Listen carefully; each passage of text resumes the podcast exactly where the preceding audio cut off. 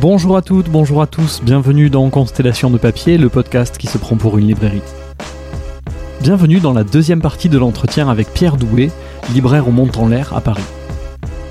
Il nous a raconté dans la première partie les lectures qui ont structuré sa pensée politique et la force qu'il y trouve. Découvrons maintenant un aspect central du métier de libraire tel qu'il l'envisage, l'organisation et l'animation de rencontres. Vous vous en doutez, on ne s'éloignera pas beaucoup de la politique non plus. Cela ne fait pas pour autant de nous des visionnaires infaillibles comme vous l'entendrez dès les premières secondes de l'entretien. Ici Jérémy, libraire sans librairie, et nous parlons aujourd'hui des librairies comme lieu de vie, de rencontre et d'écho des luttes. Euh, salut Pierre Et eh, salut Jérémy Bienvenue de retour dans... Euh, bah ouais, ouais, ça, ça faisait longtemps ça faisait longtemps et alors c'est incroyable. On est euh, donc on est le 13 mars et donc c'est bon. La France est à l'arrêt depuis le 7. Bon, on n'a pas eu besoin de tant de jours de grève que ça finalement. Ils ont rendu les armes le 9. La démission de la démission de Macron hier, euh, bah, j'y croyais pas. Tu vois. Moi, j'y croyais une fake news en vrai. Hein. Et puis après, bah, les copains ont appelé, on est allé euh, faire la fête. Euh. et puis bah maintenant, faut, faut réfléchir à comment on organise la suite, quoi. Ouais, c'est ça. Heureusement, tu nous as filé pas mal de, de pistes théoriques, euh, théoriques et pratiques la semaine dernière sur lesquelles on va pouvoir s'appuyer. Et puis, on va quand même continuer de, de, de parler, de parler boulot un petit peu parce qu'on sait jamais.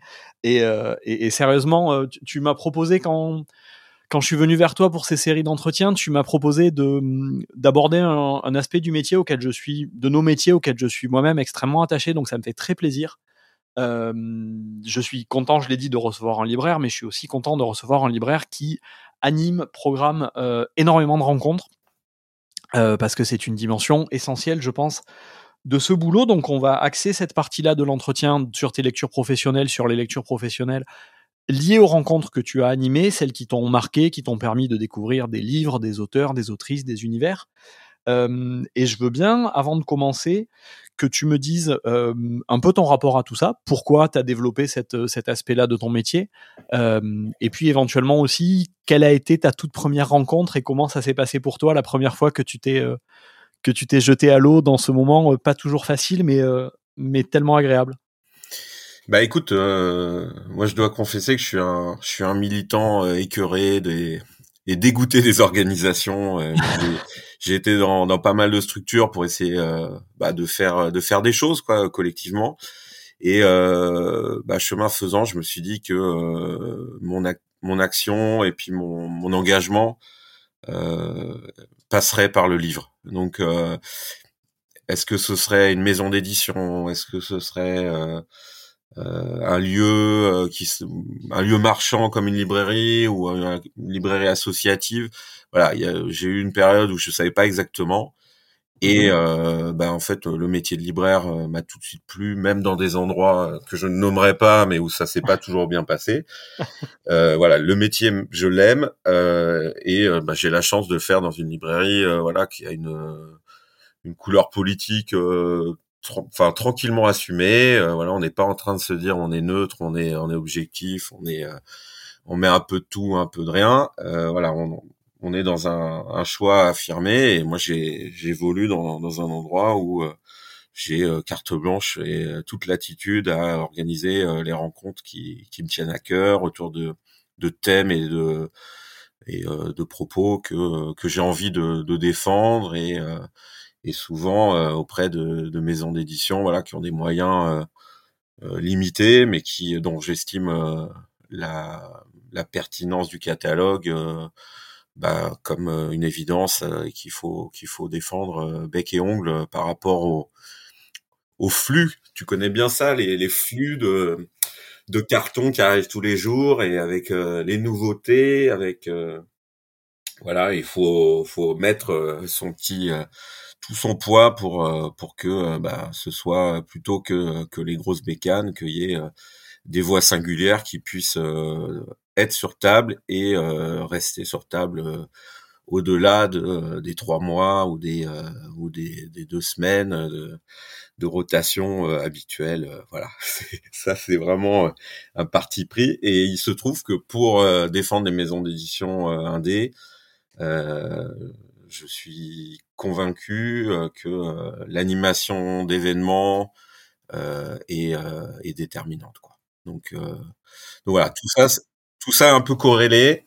Euh, mais euh, mais voilà c'est je pense que c'est on a on a un on a un rôle à jouer en tant que libraire à euh, bah, trier, sélectionner, euh, choisir, euh, avoir des partis pris et puis mettre en exergue des pensées exigeantes, des pensées, des pensées critiques et aller à ce qu'elles puissent se déployer de manière orale lors de rencontres ou ou par par des, des connexions sur des tables entre euh, de manière euh, de fait en fait euh, en gros pour moi il y a, y a, plusieurs niveaux mais la table est quelque chose de très très important. C'est-à-dire il faut que euh, les livres qui sont qui sont mis sur une table discutent entre eux euh, se contredisent ou ou soient complémentaires mais que la table elle raconte un truc. Et que sur ces tables là et eh ben les on est il faut être injuste avec les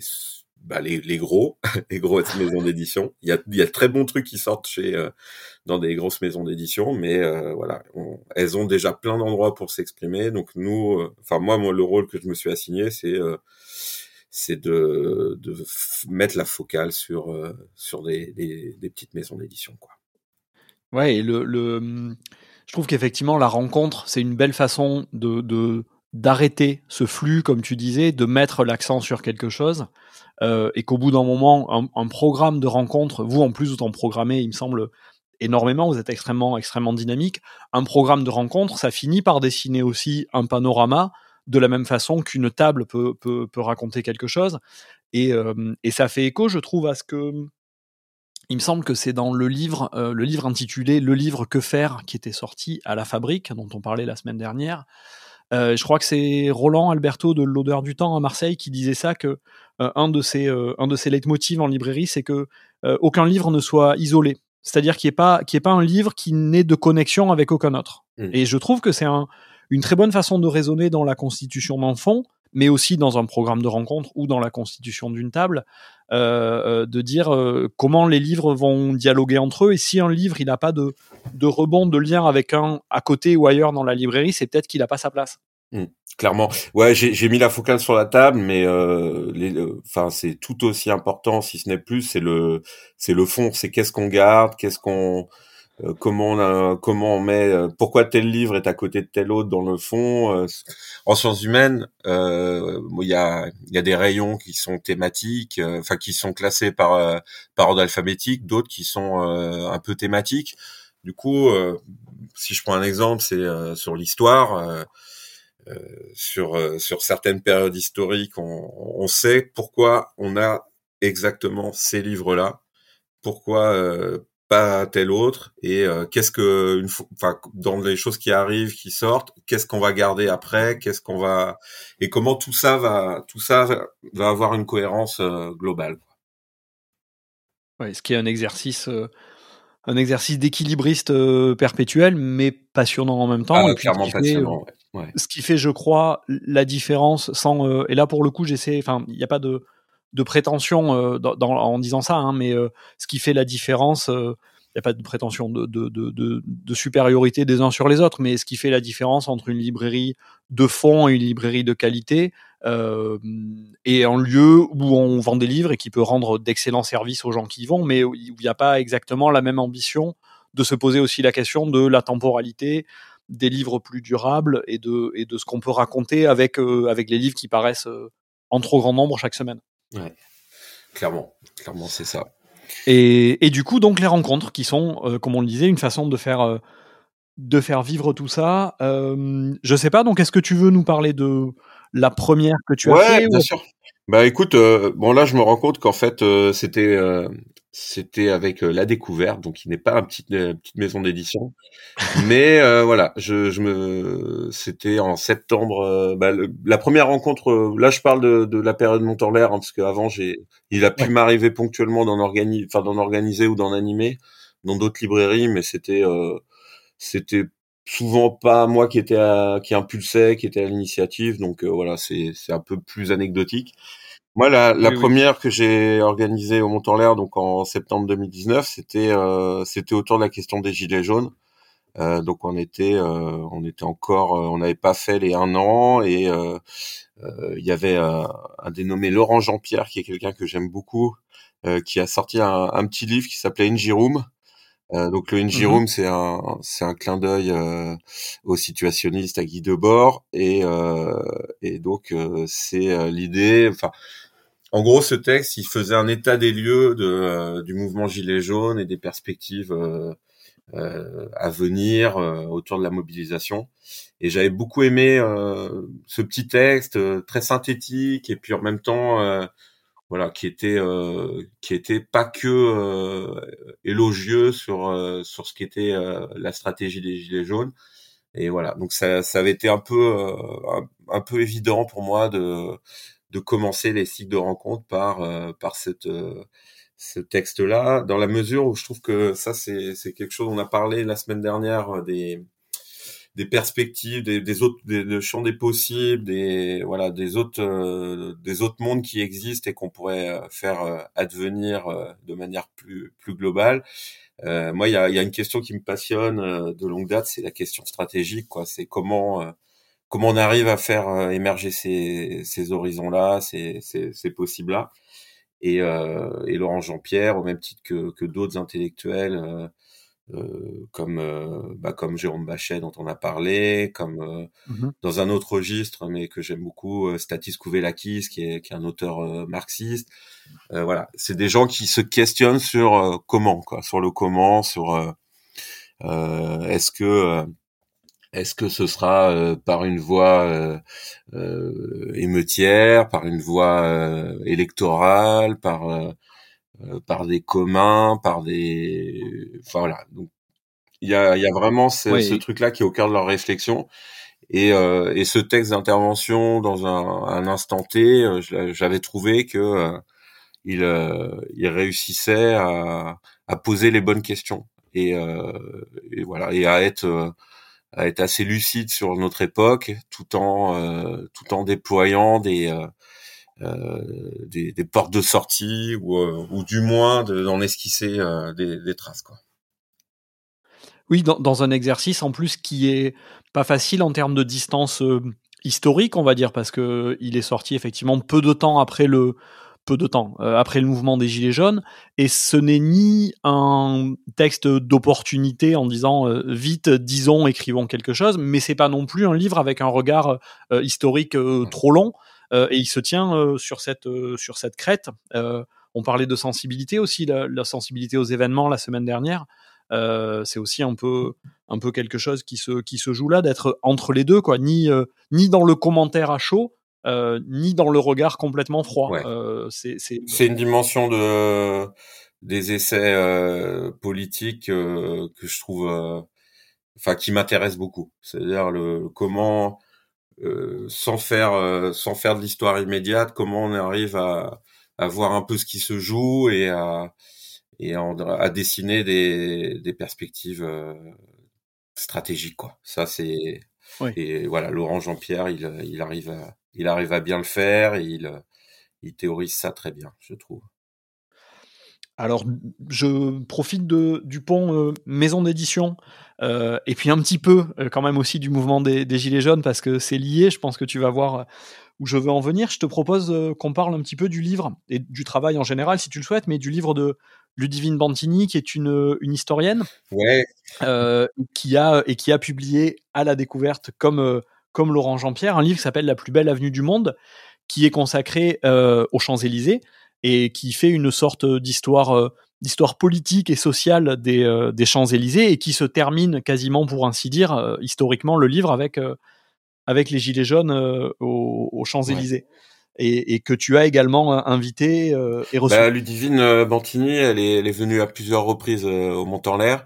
donc cette rencontre, elle est, elle est assez particulière parce que c'était, je pense, c'était une semaine avant le, ou c'était quelques quelques jours avant le, le confinement de 2020. Donc c'était vraiment, enfin ça, ça me, c'était une, une, époque, un temps révolu où on était, on était enfermé assez nombreux dans la dans la librairie et où ben, Ludivine, elle, elle est historienne, elle est spécialiste de mai 68, mais ce que je, voilà, elle arrive à cette, ce côté faire le lien entre ce qui se passe euh, en 2020 ou en 2023 avec euh, les, enfin, les résonances avec euh, avec la, la, grande histoire, avec bah voilà, elle a, écrit un autre livre, elle est, venue nous le présenter. On s'était fait nasser ce jour-là, c'était celui sur la la, la, la commune de Paris. Euh, donc voilà, elle est, et qui était un livre pareil où elle écrivait des lettres à des communards et à des communards en leur parlant de la situation d'aujourd'hui.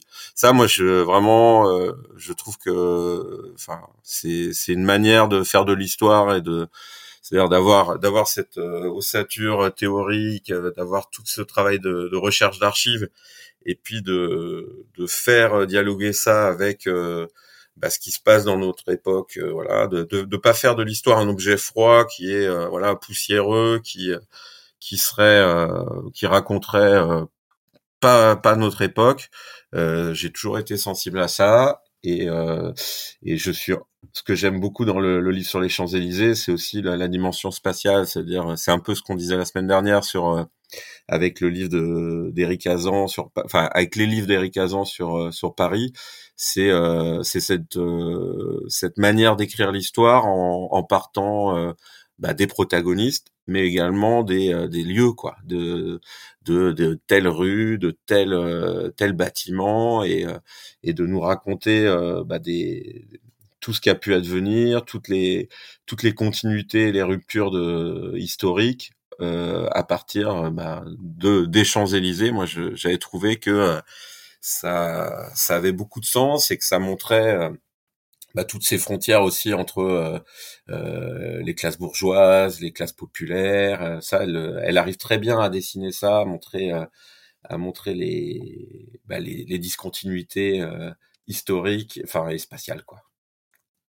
Oui, avec une, attention portée effectivement dans ces livres en général, qui sont tous, des livres marquants, on va dire, une attention à l'incarnation, parce que je pense à t'écouter, je, c'est le souvenir aussi de lecture que j'ai, par exemple, de son livre sur euh, mai 68, qui s'appelait euh, De grands soirs en petit matin, si mes souvenirs sont bons, qui était sous-titré comme ça, euh, qui était aussi vraiment une histoire très concrète, c'est-à-dire que c'était pas, c'est pas la geste homérique et un peu folklorique entre guillemets de mai 68, mais c'est vraiment comment au quotidien, les unes et les autres, dans différents mouvements, dans les usines, comment, comment les gens l'ont, comment les gens l'ont vécu et essayer de retranscrire comment les gens l'ont vécu. Et c'est aussi le livre sur la commune, effectivement, avec les ponts qu'il fait. Pareil, le sous-titre est assez évocateur, s'appelle La commune au présent. et, ce jeu de rebond entre l'écriture de lettres et les, et les personnages de la commune, il est, il est extrêmement extrêmement intéressant et il ouvre à la réflexion en fait aussi autant sur notre époque que sur la compréhension euh, d'un moment politique euh, marquant. Et euh, le, le, pendant littéraire pour moi de, de Montigny, ce serait bah, le travail d'Éric Vuillard quoi. Pour moi, c'est-à-dire le j'avais commencé par lire 14 juillet, cette manière de de raconter la, la prise de la Bastille à hauteur d'homme ou de femme et puis euh, et puis de, le, de saisir ce moment-là et puis même les, les, les livres plus récents sur les sur euh, bah, l'empire colonial français sur voilà je pense que Vuillard il arrive très bien à faire ça c'est-à-dire euh, bon lui il, il le met pas il le formule pas de la même façon c'est-à-dire il, il, est euh, il est romancier du coup il il va pas forcément euh, marquer les les ponts les, les passerelles les résonances mais voilà il il y a un sous-texte qui fait que euh, on, on, pige que euh, il y a des il y a des connexions qui peuvent se faire avec euh, l'époque actuelle. Oui, avec un là pour le coup en plus un, un style un style c'est toujours c'est toujours un, un tourbillon d'une certaine façon euh, Vuillard, d'autant plus quand il raconte des événements du type du type 14 juillet, enfin du type prise de la Bastille dans son roman 14 juillet, mais là c'est le le, le, vent de l'histoire, pour utiliser une expression un peu toute faite. Euh, et c'est aussi un grand, euh, un grand, un grand romancier, euh, très sensible aux questions, aux questions sociales, Vuillard.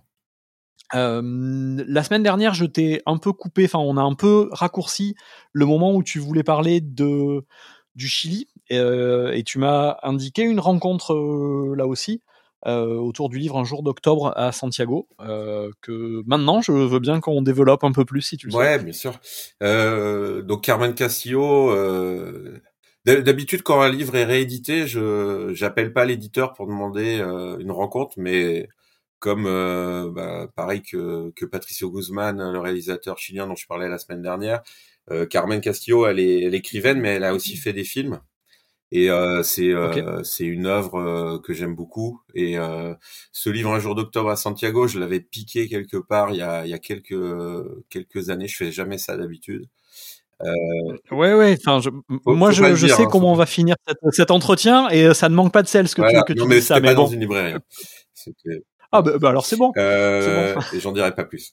Mais euh, et donc j'ai vu que ce livre était réédité et je me suis dit que c'était l'occasion euh, bah, de recevoir Carmen Castillo euh, à la librairie et de parler en fait un jour d'octobre à Santiago. Faut faut resituer en fait ce jour d'octobre c'est en octobre 74 donc le, le coup d'État de Pinochet euh, qui met fin à l'expérience merveilleuse de l'unité populaire d'Allende euh, le 11 septembre 73, euh, voilà, a eu lieu. Carmen Castillo, c'est à l'époque, c'est la compagne de, du dirigeant de, de la principale organisation d'extrême gauche qui s'appelle le MIR. Et le MIR, ça veut dire Mouvement de la gauche révolutionnaire. En, voilà. Et donc ils sont, ils sont cachés, ils sont ils sont au sud, euh, au sud de Santiago, euh, dans une petite euh, une petite maison, toute dans une un, quartier résidentiel. Et ils se cachent et malgré la clandestinité, en fait, ce que Carmen Castillo raconte, euh, bah, c'est des moments très joyeux avec leurs enfants, c'est des, choses vraiment de de l'ordre de la vie, euh, la vie de, de, couple, la vie familiale, euh, et puis avec toute cette euh, toute cette génération qui a perdu en fait, c'est-à-dire qui, qui a cru que bah, il y aurait la société allait changer et qui se retrouve calfeutrée, cachée chez elle et, et voilà. Et un jour, voilà, arrive arrive ce qui devait arriver, c'est-à-dire que la police la police chilienne, enfin la police, euh, enfin l'armée et puis la, les services secrets des boules et euh, et euh, emmène et tue Miguel Enriquez, son compagnon, à proximité de cette de cette maison. Et donc voilà, Carmen Castillo, elle, s'en sort, elle, elle, perd son enfant pendant l'assaut de la, de la, police, mais voilà, elle peut, elle est exilée en France et donc elle fait un, elle fait un récit euh, bah, de ces jours-là, et donc elle le fait. Bah, c'est très, c'est très mélancolique, mélancolie de gauche euh, euh, à la Enzo Traverso, mais euh, mais voilà, il y a une, moi j'ai trouvé qu'il y avait une, un côté très juste sur sur bah, ce à quoi on aspire quand quand on est dans une un, mouvement révolutionnaire et et puis toute la dimension bah, d'une éthique euh, personnelle, d'une euh, d'une ouais, voilà d'une aspiration à, à, autre chose. Et j'avais trouvé ça euh, au niveau de la, la, la façon de le raconter, au niveau de la forme. très très juste quoi donc donc je m'étais fait un cadeau en l'invitant et puis en en lui demandant bah, de parler bah, de, de cette de cette époque là et puis aussi de tout ce qui avait précédé de de très très beau quoi et et puis bah quand on rencontre, euh, enfin quand on, invite des Chiliens, il y a aussi toute la, il faut parler de l'exil, il faut parler de, du fait de de plus être vraiment chez soi nulle part parce que euh, quand on retourne euh, quand on retourne au Chili, on se sent étranger. Quand on est en France, bah on se sent exilé. Et puis bah en fait ça c'était vrai jusqu'à c'était vrai jusqu'à 2019 parce que 2019 il y a eu un réveil populaire au Chili très très fort à partir de d'une hausse de, de des prix du, du, du, billet de métro, du ticket de métro.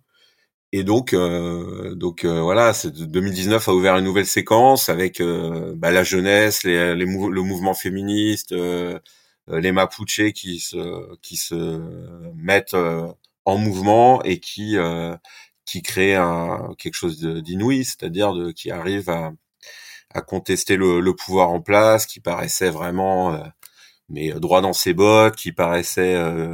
On avait l'impression, moi j'étais allé au Chili juste avant cette, cet octobre bah, 2019 euh, que c'était le pays où le marché avait gagné quoi. Et ce qui est super, c'est que euh, bah, c'était un slogan qui a, qui a été euh, prononcé à plusieurs reprises pendant les mouvements, pendant les, les mobilisations. c'était c'était la, la, phrase suivante, c'était le le, néo, le néolibéralisme mourra dans le pays où il est né. Voilà, c'est puisque c'était là-bas que les, les Chicago Boys euh, de, de Milton et les, les, les, disciples de Milton Friedman avaient décidé de tester euh, bah, ce que ça allait être le libre marché. Donc libre marché euh, dans une dictature, c'était ça manquait pas de sel, mais mais c'était c'était leur projet projet de société quoi. Et donc donc 2019 a ouvert quelque chose de plus joyeux et c'était bien de cet échange avec Carmen Castillo était était très beau voilà. Je sais plus si tu nous as indiqué la maison d'édition ou pas. Parce Verdier, c'est ça, voilà. Donc j'étais pas tout à fait sûr et du coup. Euh, c'est c'est une belle et grande maison. Euh, euh, j'étais pas tout à fait sûr, c'est pour ça que je me permets de te reposer la question. Mais effectivement, Verdier, c'est une belle et grande maison qui est, surtout réputée pour son versant très littéraire parce que les textes, les textes littéraires dans leur collection jaune là assez assez iconiques sont toujours extrêmement travaillés. Mais mais il y a aussi chez eux une ligne politique euh, très affirmée, euh, politique et une, une, une éthique, on va dire, qui rend le catalogue euh, intéressant. Il publie peu, mais il publie bien, et c'est très très très souvent des textes importants ou marquants ou qui font date à leur façon. Ouais, tout à fait. Et le ce texte-là de Carmen, il était préfacé par un autre auteur que que j'aime beaucoup. C'était c'est Joseph Andras. Voilà, je sais pas si tu avais lu de nos frères blessés sur sur euh, la condamnation à mort de Difton euh, pendant la guerre d'Algérie. Donc toi, ça refait encore un lien avec euh, avec bah, ce dont on parlait la semaine dernière sur sur cette cette période des années 60 et enfin des années 50, 60, 70 quoi. Et avec le côté quand la littérature s'empare de des questions historiques, voilà, c'est c'est quand même le travail d'Andras de ce point de vue-là, il est assez exemplaire aussi quoi. Oui, parce que parce que lui, il a vraiment, il a vraiment à cœur de faire de faire revivre des, des, des figures. Il y, a, il y, a, vraiment un projet politique dans sa dans sa littérature, qui est tout en restant tout en restant de la de la de l'écriture de l'écriture extrêmement extrêmement travaillée aussi. C'est pas sacrifier l'un pour l'autre. On n'est pas dans ce qui peut arriver parfois de, de, de livres à thèse ou de livres pesants, mais c'est vraiment l'intersection des deux. Et et c'est des, des, très beaux livres à chaque fois qui donnent de la, de la puissance à des figures, euh, à des figures soit un peu oubliées, soit qui méritent d'être remises en, remises en lumière. C'est totalement ça. Ouais. Sur le, la sensibilité, sur le l'intérêt, sur l'intérêt au, à l'avenir et aux, aux potentialités euh, futures, maintenant que on a un peu là aussi évoqué le passé. Euh, est-ce que, est-ce que tu peux nous dire quelques mots sur le bouquin d'Alessandro Pignocchi? Euh, ethnographie des mondes à venir, ce qui permettra aussi de parler d'un genre dont on a peu parlé jusqu'ici et que moi, euh, qui me tient un peu à cœur aussi, euh, la bande dessinée. Ouais. Alors c'est c'est un livre hybride, hein, parce que là j'ai mis il y, a, y a Pignocchi que j'ai mis dans comme auteur, mais en fait ils sont deux parce qu'il a c'est un c'est un livre de discussion avec avec Philippe Descola et que donc Pignocchi mène l'entretien ou mène la, la discussion et, euh, et dessine euh, agrémente de dessin euh, l'ouvrage quoi. Donc c'est vraiment euh, moi Pignocchi, il fait le lien avec entre des choses que je trouve très très très intéressantes et que moi tout tout ce qui est côté plutôt ZAD, ce qui s'est passé à Notre-Dame-des-Landes, mais avec aussi une une exploration des des terrains euh, notamment euh, en Amérique, euh, en Amérique latine avec des peuples autochtones. Et, et voilà, il, il fait il fait du Descola de manière un peu un peu plus politique, c'est-à-dire moins descriptive, je trouve. Et, et il le fait aussi avec une ironie dans le propos. C'est-à-dire, c'est toutes ces bandes dessinées, elles sont à la fois très sérieuses dans le dans les, les constats, dans les, les, choses qui sont mises en avant, mais elles elles, elles font œuvre de, elles renversent un peu la perspective et elles le font avec avec ironie, quoi. C'est-à-dire, on se retrouve avec des des, des, gouvernants qui sont complètement désemparés par par des questions. Euh, enfin, en gros, en gros, ce qui se passe, c'est euh, c'est qu'il euh, il, nous met il met les, les des figures bah, qui nous paraissent exotiques et des figures qui nous paraissent totalement bah, communes, comme comme des, des politiciens en costard cravate, dans dans un renversement de prisme et, et il nous il nous permet de de, de voir un peu euh, qu'est-ce qui qu'est-ce qui est le plus aberrant. Est-ce que c'est euh, est-ce que c'est les c'est des politiciens qui votent des lois qui euh, qui permettent de, de saccager, je sais pas, l'Amazonie, ou est-ce que est-ce que c'est des, des pratiques qui voilà qui peut être de l'ordre du chamanisme, mais qui qui sont en écoute avec avec les la terre, qui sont en lien avec euh, bah, les, les, autres membres d'une population qui tiennent compte de l'autre. Euh, voilà, c'est en fait il, il, amène vraiment sur des questionnements euh, euh, existentiels et mais avec une perspective politique que je trouve très très chouette. Oui, et avec ce, ce, ce, ce ressort euh, littéraire, là en l'occurrence ce ressort de bande dessinée, mais de, de, de mettre en scène euh, l'autre, euh, c'est-à-dire euh, là l'autre en l'occurrence étant, il y a, y, a, souvent cette figure d'un ce qui serait un ethnologue ou un anthropologue qui viendrait d'Amazonie et qui qui regarde nos coutumes et nos pratiques et qui essaie de les décrire et qui essaie de les comprendre. Et là, il y a à la fois, j'imagine, le jeu aussi de parce que lui, il, a fait, il a fait tout ça aussi, de, de se mettre en scène soi-même en disant, si ça se trouve, des fois, on passe complètement à côté de ce qui se joue, euh, et à la fois à travers ce regard un peu naïf de dénoncer ou de critiquer euh, certains de nos comportements. Je sais qu'il y a une scène entre autres où cette euh, cet ethnologue essaie de essaie de comprendre euh, les, les, panneaux les panneaux électoraux et qu'il est planté devant avec son petit carnet et qui formule des hypothèses qui d'un côté serait présenté comme farfelu, mais de dire de notre côté pourquoi pas? Enfin, lui là, il y voit du sens. Ou le marché en expliquant mais qu'est-ce que c'est ce truc? Ils arrivent tous avec plein de nourriture il les entrepose pendant une demi-journée, il les échange et chacun repart avec ce qu'il a amené. Enfin, et ce décentrement-là, il crée effectivement une, un, regard, euh, un regard qui devient politique et qui est, euh, qui est drôle et plein de sens. Ouais, c'est, c'est une des forces de, de son, de son œuvre, quoi.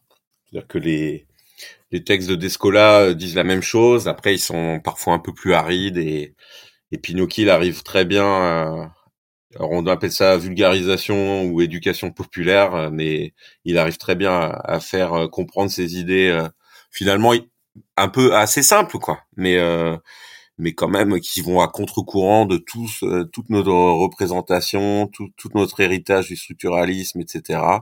Et je trouve ça je trouve ça salutaire quoi. Ouais, avec en plus avec en plus de, de un dessin là pour parler de de choses très un dessin qui est qui est magnifique. Euh, il a moi je trouve que dans ces scènes de, de, de nature particulièrement les oiseaux j'ai l'impression que c'est souvent ça qui, qui, qui fait qui, qui, se prend qui se prend au jeu de, de dessiner. C'est vraiment c'est vraiment des BD qui sont agréables à regarder en plus de en plus de tout je veux dire. C'est il y a ce double ce double talent là c'est clair. Alors on va encore aborder une ou deux. Euh, je vais essayer de finir chronologiquement, donc je, vais te proposer pour finir ce qui me semble être, j'imagine, la dernière, une des dernières rencontres que tu as mm. fait. Mais euh, si on revient un petit peu au, au gilet jaune, euh, et puis il y a des livres aussi qu'on a un petit peu évoqués la semaine dernière autour de, de, Tarnac et du Comité Invisible. Tu, tu as fait une rencontre avec David Dufresne. Alors autour de dernière sommation, mais peut-être qu'on peut en parler aussi, aussi un petit peu parce que lui aussi depuis depuis un, paquet d'années. Il explore plein de formes à la fois littéraires et artistiques euh, en général pour documenter notre époque. Ouais, moi je, l'avais découvert avec euh, avec euh, le dossier Tarnac, mais moi j'aime beaucoup ce qu'il a écrit sur sur Pigalle, quoi. C'est-à-dire son livre sur le New Moon.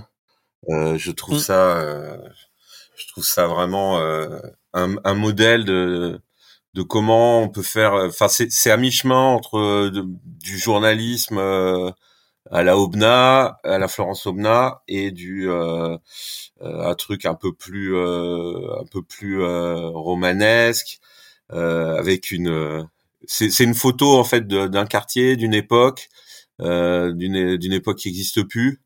Donc il y a, y a un petit prisme un peu, on sent quand même nostalgique, mais mais euh, mmh. mais voilà c'est et donc il raconte il part euh, il est à, il est à Pigalle il se balade et puis il recherche euh, bah, où était euh, bah, le, le club enfin la boîte le, le, bar je sais pas comment il je sais plus quel terme il utilise où il a où il a appris un peu où il quand il est arrivé à Paris où il, où il a appris la vie c'est-à-dire où il, où il a commencé à écouter du rock il a fait il a commencé à se faire des potes et il arrive il retrouve la rue tata, et en fait, c'est euh, c'est une biocop quoi.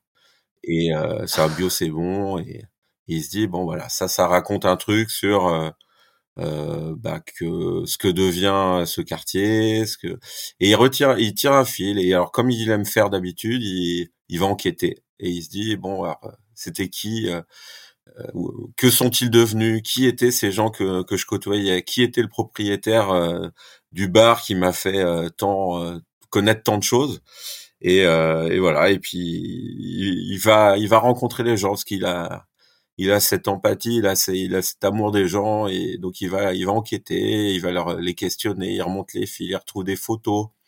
Et puis après, bah, il se rend compte que euh, le patron de New Moon, c'était euh, c'était un sale type d'extrême droite, quoi. Mais ça n'empêche que le lieu est, le lieu était magique.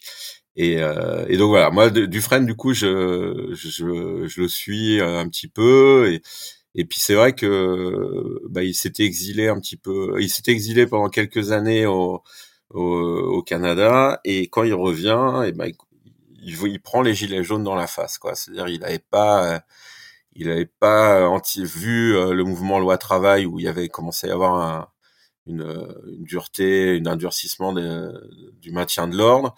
Euh, sujet sur lequel il avait euh, il avait bossé euh, pendant l'époque euh, tant, tant glorieuse de Sarkozy. Euh, donc il a, il avait bossé là-dessus et là il voit euh, la répression des gilets jaunes il commence à compter, à compter les, les victimes, les, les mutilations, à, faire son, son hashtag là, Allo Place Beauvau sur sur Facebook, sur Twitter.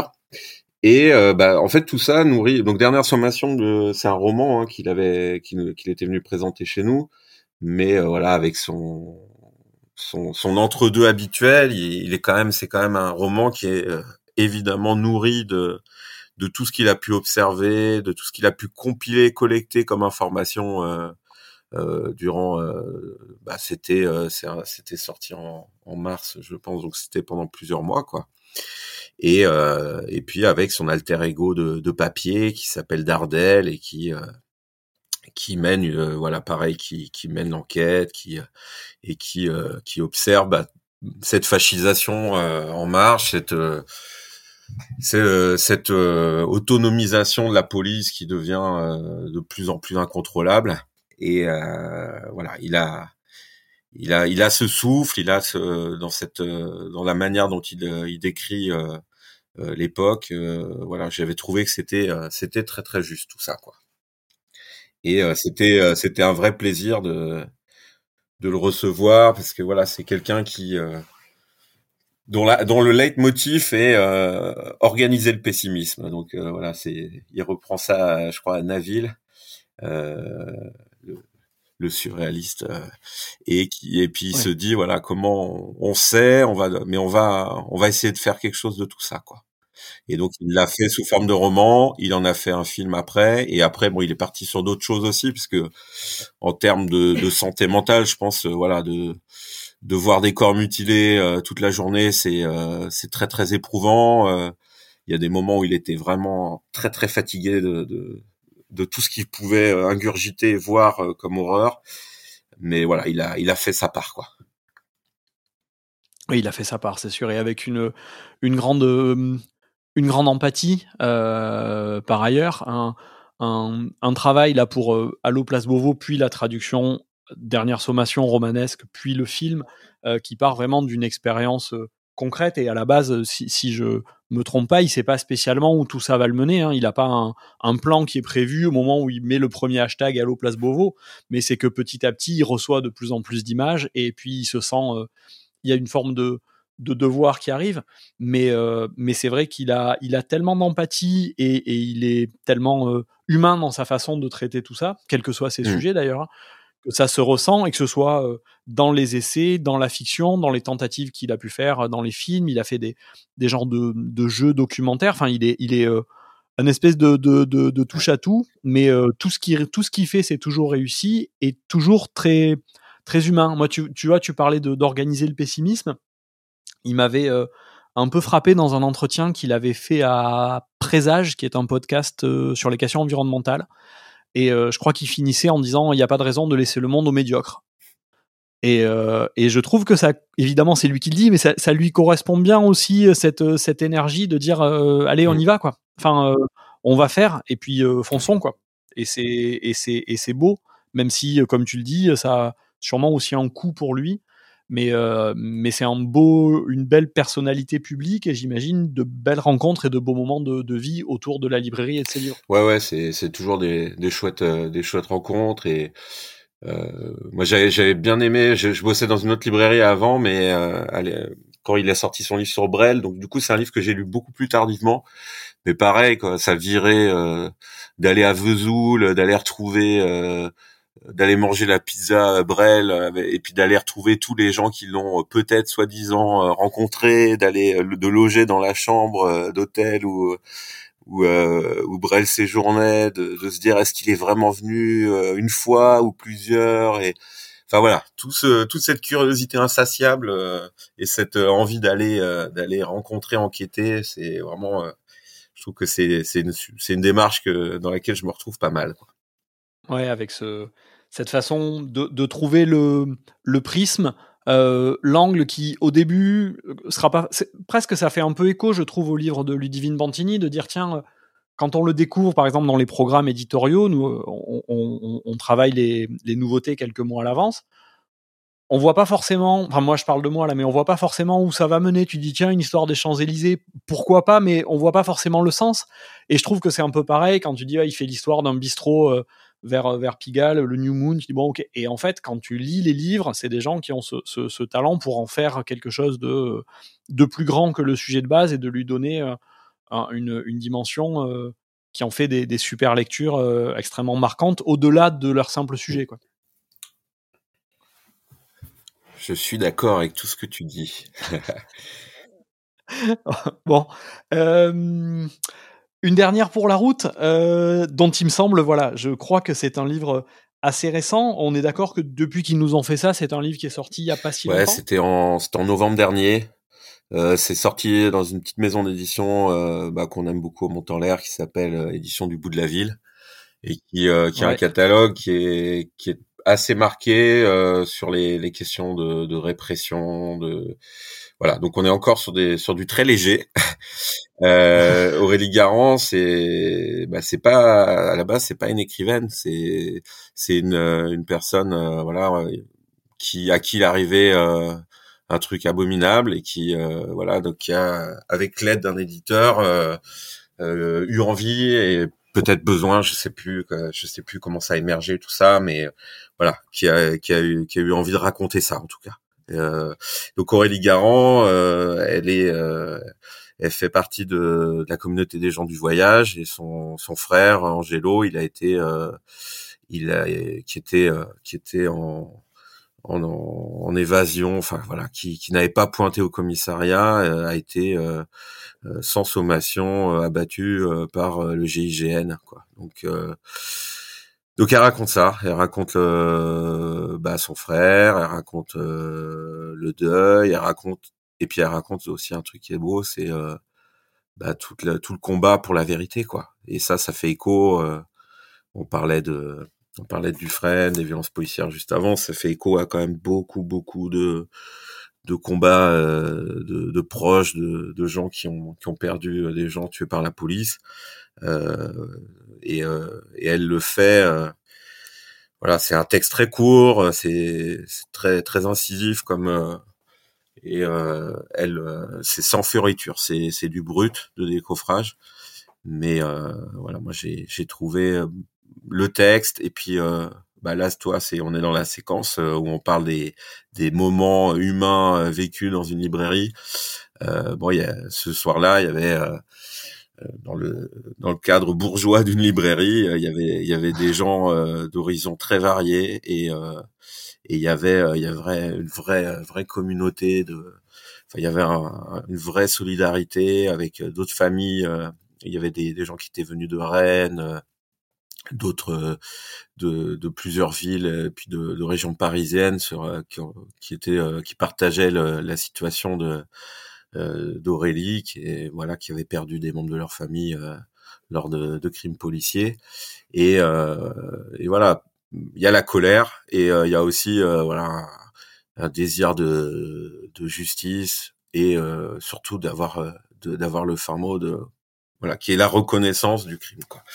Et en fait le, le livre d'Aurélie Garand il, il sort après que la, justice est que le non-lieu euh, habituel euh, dans ce dans ces cas de figure a été prononcé et, euh, et malgré ça elle, elle compte pas s'arrêter là quoi et, elle, elle, va aller saisir des, des instances européennes elle va et puis elle va elle va continuer à à faire circuler ce texte et puis à aller témoigner, aller de, enfin, il était prévu qu'elle ait, qu'elle se, qu'elle se rende dans plein plein de librairies pour pour parler de ça, quoi.